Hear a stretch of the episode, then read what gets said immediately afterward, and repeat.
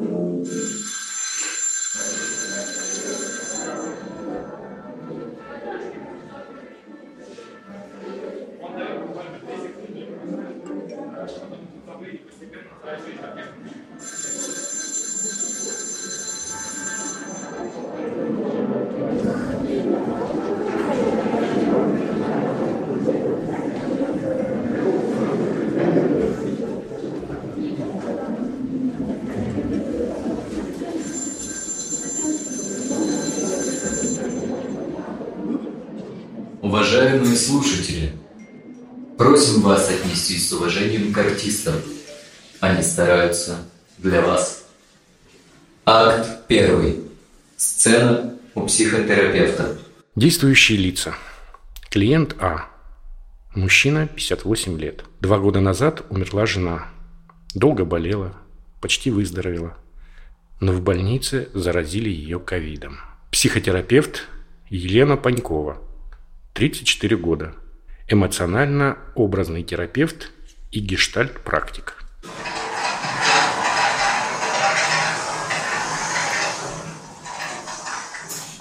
Добрый день. Добрый день. Видела вас в холле с молодым человеком. Кажется, это он записывался на прием. Да, я тоже думаю, что это ошибка. Там мой сын. Это он меня записал привез. Наверное, следит, чтобы я не сбежал через окно. Ну, замечаю, вы в хорошей форме для бега. Сколько вам лет? Мне почти 59. Хорошо, не юбилей. Не надо праздник собирать. Мне скоро 35. И о празднике тоже не думается. Да, хороший возраст. Сыну моему 30. И уже двое внуков у меня. Жена моя покойная совсем их не застала. Болела долго. Она так мечтала внуков нянчить. Теперь один приезжаю к сыну. Больше ничего не хочется. А что привело вас к психологу? Ну, кроме сына. Чем могу вам помочь? Да вот правда, чем? Это мне не нужно. Сыну надо. Он за меня волнуется. Думает, я сижу дома, и мне там плохо. Он хороший мальчик. А вам как там? Да никак. Как всегда теперь. Жены не стало два года назад. Она долго болела. У нее там по-женски что-то. Она очередное обследование легла, а там ковид в больнице. Заразили. Я и подумать не мог, что так все быстро. Она там одна лежала в красной зоне. Ну, конечно, кому нужна это была? И ведь не пускали никого. Она моя родная совсем одна умерла. Ох, она бы сейчас хохотала, если бы увидела эту картину, как я молоденькой девушке тут душу изливаю. Я очень вам сочувствую. Я разделяю с вами ваше горе сейчас. Спасибо, но не стоит. Вы еще молодая. Куда вам столько горя? Мы же с ней в университете познакомились. Я на мехмате, она на географическом. У нас первое свидание, как сейчас помню, в музее было. У лунного метеорита. Ну, какой там этаж? Тридцатый, что ли? Так тепло сейчас от ваших слов. Ну а как? Это жизнь. Целая жизнь была. Больше ее нет. Как так от жизни сейчас своей отказываетесь? Не замечаете, что живете? Ну, дорогая, вот вам 35 только будет. А с ней я 40 лет почти вместе был. Душа в душу. Сына воспитали, дачу построили. Какие там розы! Сейчас ухаживать некому. Я же не умею это все. Соседку по участку попросил, чтобы не загнулись кусты эти. Она и рада. Все мне пироги носит, когда я по выходным приезжаю. Вкусная, правда. Да и ну что жить-то? С мужиками на рыбалку. Да наездился уже. Сын все хочет меня там с какой-то тетей познакомить, подруги жены. Им заняться нечем. А про что так улыбаетесь? Это про возможные новые знакомства? Ну куда мне на свидание? Я, конечно, не старик, держу себя в тонусе. Да мы всю жизнь с моей родной то в походы, путешествия, йогой занимались. Пусть это прозвучит как комплимент, но я бы никогда не подумала, что вам 58. Вы очень здорово выглядите. И слышу про соседку, про какую-то тетю. Что вас останавливает? Ну я же ее предам. А я обещал ей до самой смерти вместе. И так бросил ее там. Не спас. Так слышу, что вы будто с ней не договорили, не попрощались, не сказали важное. Не сказал. Если хотите, можно сделать это прямо сейчас. Представьте свою жену здесь, рядом. А можно вам это буду говорить? Вы на нее ведь очень похожи. А вот когда сейчас волосы назад убрали, особенно. И очки тоже в черепаховой оправе. А так на свидание ко мне тогда и пришла. Здесь можно все.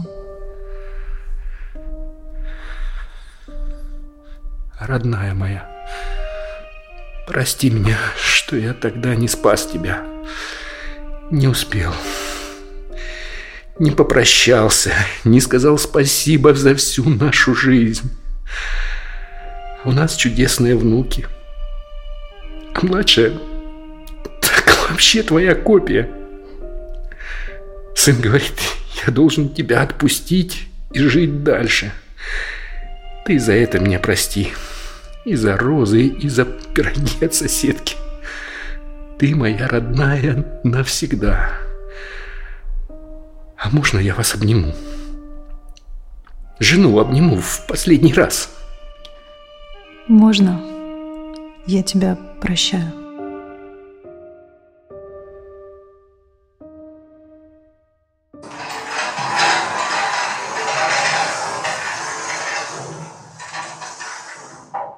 Акт второй.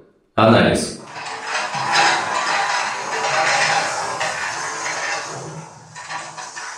Поехали.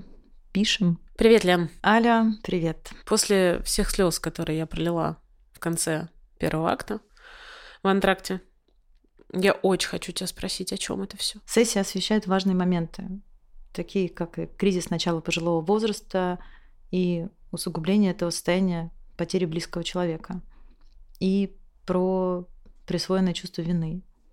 А еще, конечно, про большую любовь и детей к их родителям тоже. Можешь расшифровать, что такое кризис пожилого возраста? Кризисом ну, старости или пожилого возраста вот в психологии называют возрастной период.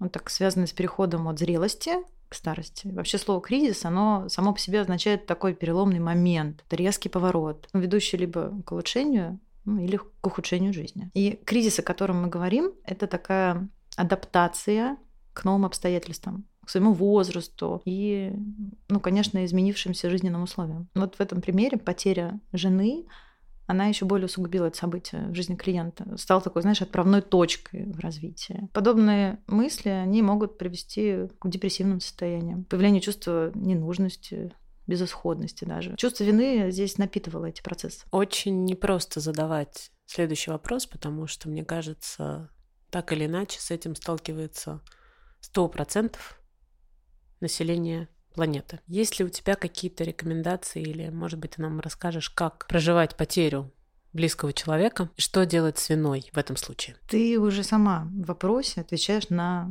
на него. Проживать и горевать. Горевание, да, занимает время. Чтобы пережить горе от смерти близкого, необходимо не менее года. Ту утрату, да, ее необходимо принять, ее прожить, пережить. И после этого, если говорить о норме, горе переходит в светлую печаль, воспоминания.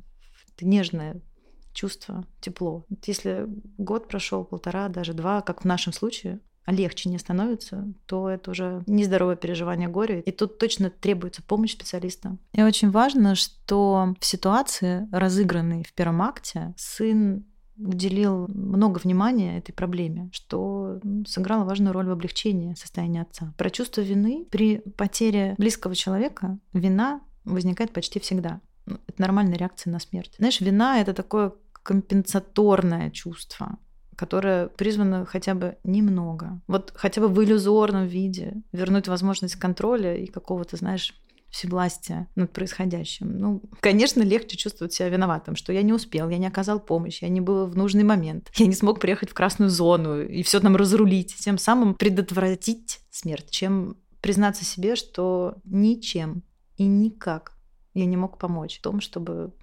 близкий, родной мне человек не умер. Если, в принципе, здесь возможно самопомощь, как бы она выглядела? Как бы плохо не было, важно, наверное, напоминать себе, проговаривать себе, что горе пройдет. Знаешь, прям говорить себе, мне станет лучше, я справлюсь. Я справлюсь так же, как и справлялись до меня. Очень важны ритуалы. Ну, такие, которые общепринятые в социуме, ну или какие-то свои собственные ритуалы. Важно говорить о человеке, важно не оставаться одному в состоянии острого горевания. Но еще в организме есть потрясающее, более утоляющее в неограниченном количестве.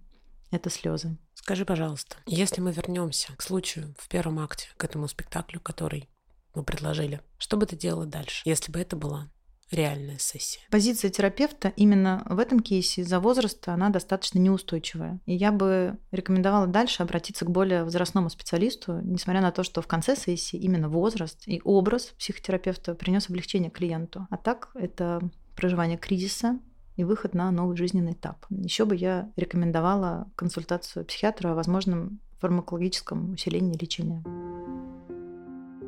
Над спектаклем работали Актер театра Виктюка Алексей Галкин. Актер театра и кино Алексей Полтавский. Психотерапевт Елена Панькова. Саунд-дизайнер Игорь. Просто Игорь. Продюсерка Аля Миркина. Все, пока. Пока.